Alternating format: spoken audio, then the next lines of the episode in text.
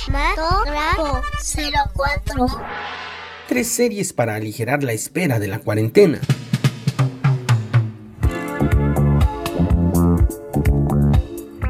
Es verdad que en estos momentos hay mucha gente en actividad constante, sin embargo, quienes estamos resguardados en casa, a veces vemos pasar el tiempo muy lentamente. Para todos ellos, les dejo tres recomendaciones de series de diferentes países y temáticas que le ayudarán a aligerar la espera durante esta cuarentena.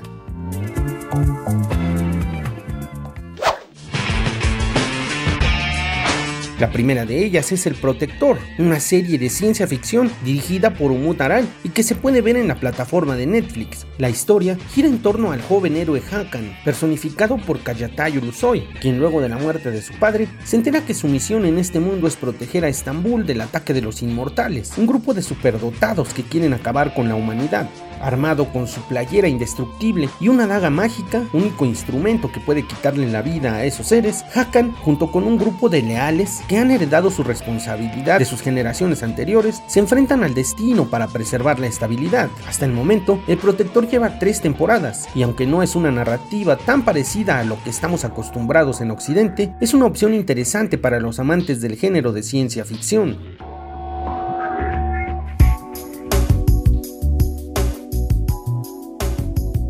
Otra serie diametralmente opuesta es Chernobyl, una coproducción entre Estados Unidos y Reino Unido, creada por Craig Mason y dirigida por Johan Renck, transmitida en HBO.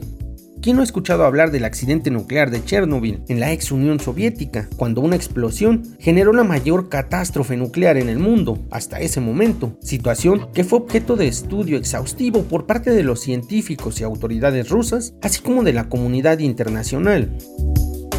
La miniserie se compone de apenas 5 capítulos de poco más de una hora cada uno, en el cual se narran desde los ojos de uno de los científicos indignados por el incidente el proceso de limpieza y reducción de efectos que se realizó en aquellos años, y muestra una posible explicación de lo que sucedió aquella madrugada del 26 de abril de 1986 en la central nuclear Vladimir Ilich Lenin, una miniserie que lo mantendrá en tensión total durante todos los episodios y que solo da un respiro al presenciar el colofón que nos deja ver el director sueco Johan Renck.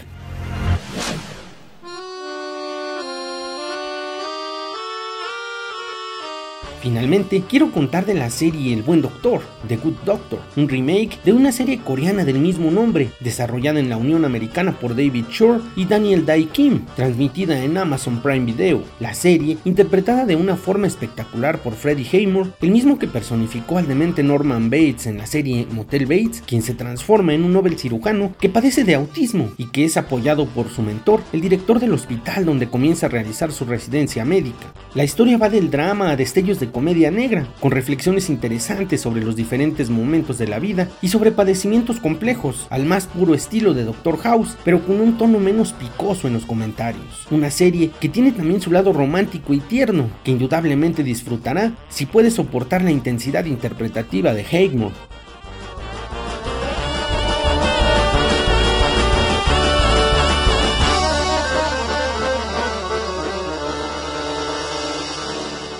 Mi nombre es Héctor Trejo y solo le recuerdo que la imaginación se disfruta más en la oscuridad del cine, así que no deje de asistir a su sala favorita. Para dudas, comentarios o sugerencias, escríbame al correo electrónico trejohector.gmail o sígame en mis redes sociales, Cinematógrafo04 en Twitter y Facebook o Trejo Héctor en Spotify.